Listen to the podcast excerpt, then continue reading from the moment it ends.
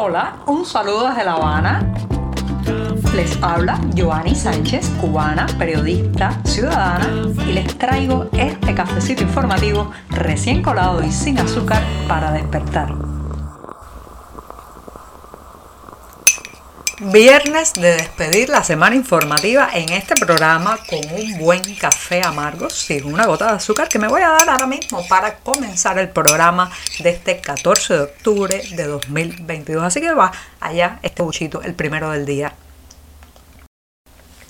Ahora sí, después de este sorbito, paso a un tema que está relacionado, señoras y señores, con las batas blancas, ¿sí? Los médicos. Si hay una profesión que demanda sacrificio desde el primer momento, esa es la profesión médica. Larguísimos años de estudio, asignaturas muy complejas, eh, requerimientos de largos y largos periodos también de aprendizaje entrenamiento y sobre todo saber que eh, depende muchas veces de ese galeno la vida de una persona. Bueno, imagínense todo ese proceso tan abnegado que de pronto en lugar de concluir la obtención de un título en esa ceremonia de graduación que todo estudiante sueña, especialmente los estudiantes de medicina, pues termina en la renuncia el pedido de baja de la carrera de medicina de los estudiantes. Esto, señoras y señores, no es algo inusual, cada vez está pasando más en las aulas de las facultades de medicina de Cuba. Incluso estudiantes que están a semanas pocos meses de recibir el diploma como médico, pues se alejan de las aulas, le dicen a sus profesores y a la dirección de los centros docentes que no van a continuar estudios.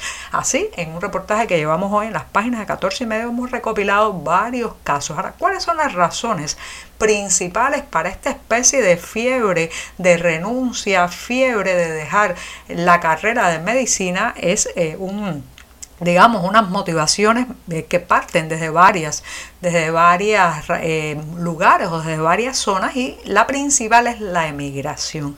Muchos de estos jóvenes tienen temor que si se gradúan, que si obtienen el título, pueden estar sometidos en el futuro a regulaciones para viajar. Aunque ya saben que esas restricciones que se le imponían al sector de salud pública se flexibilizaron hace unos años, la gente tiene el temor de que vuelvan a ser implementadas en la medida en que se pierden eh, manos en los hospitales, en que decrece el número de profesionales sanitarios que están atendiendo a la población, pues el oficialismo puede verse tentado a regular la salida de los recién graduados. Y este temor, esa espada de Damocles sobre la cabeza de estos alumnos de medicina está eh, funcionando como un estímulo, los está llevando a pedir la baja de la carrera. Pero no solamente eso, es que muchos de ellos que están haciendo prácticas en los hospitales y en los centros sanitarios están comprobando la situación de indigencia material, de infraestructura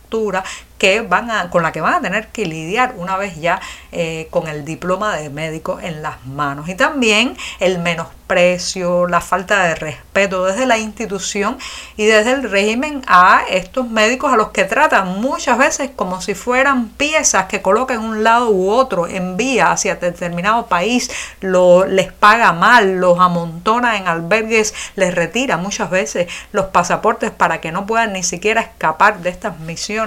Eh, oficiales. Y bueno, todo eso también está en las motivaciones que están empujando a los estudiantes de medicina, a muchos estudiantes de medicina. Incluso en este reportaje tenemos el caso de, una, de un aula en Artemisa, en la provincia de Artemisa, donde 20 estudiantes pidieron la baja en poco tiempo. Entonces este fenómeno hay que seguirlo de cerca, señoras y señores, porque además de lo que hablábamos ayer en este programa, el deterioro de la infraestructura de los hospitales, podemos estar abocados a una crisis de personal médico, especialmente porque muchos jóvenes prefieren emigrar que esperar graduarse y obtener ese soñado diploma de medicina. Hace unos años los humoristas cubanos llamaban al cerdo el mamífero nacional porque era la carne de cerdo una de las que más aparecía y tenía presencia en los platos en esta isla. Pero eso, señoras y señores, es algo muy remoto, es un pasado lejano porque el cerdo ha ido desapareciendo de la cotidianidad, de los mercados, del poder adquisitivo de las familias y eso lo demuestran incluso las estadísticas oficiales. Según los datos oficiales publicados sobre el costo de los alimentos en lo que va de año, o sea, en este 2022, la carne de cerdo ha sido uno de los productos que más ha subido, hasta un poco más de un 20% de precio ha subido la carne de cerdo en los meses que hemos vivido ya de 2022. Con razón, vemos cómo el antiguo mamífero nacional ha ido desapareciendo poco a poco de las recetas, de los platos, de las ofertas y prácticamente se ha convertido en un producto de lujo que solo se encuentra en restaurantes, en digamos algunos locales o negocios privados que tienen contactos directamente con campesinos para que les suministren esta carne que se ha vuelto algo exótico, reitero. Eh, esto es algo que no solamente se nota en el día a día, sino también en la renuncia que han tenido que hacer muchas familias a comprar carne de cerdo porque no pueden simplemente financiar la adquisición de este producto con precios que superan los 200 pesos por la libra de carne de cerdo. En algunas provincias incluso superan los 300. Está claro que un trabajador que tenga un salario mínimo o medio no puede darse el lujazo que significa ahora un bistec de cerdo sobre el plato un nuevo libro con el título Si yo me pierdo, pues aborda los días, los 98 días que Federico García Lorca, el poeta y escritor español, estuvo en Cuba. Se trata de un compendio de sus vivencias, sus contactos, también las impresiones y la sacudida que dejó en su obra posterior la presencia, la estancia de Lorca en esta isla, especialmente por cómo vivió la música, los contactos en la calle, la interacción también con parte de la intelectualidad cubana. Todo eso está comentado, reitero, y abordado en el libro Si yo me pierdo de la editorial Destino que ha compilado el escritor y periodista Víctor Amela. Se trata no solamente de pasajes ya, digamos, eh, que están en la memoria de los estudiosos de García Lorca, sino también una mirada a una Cuba que se perdió, una Cuba vibrante, una Cuba libre, una Cuba que lograba sacudir de esa manera las emociones y también la intelectualidad.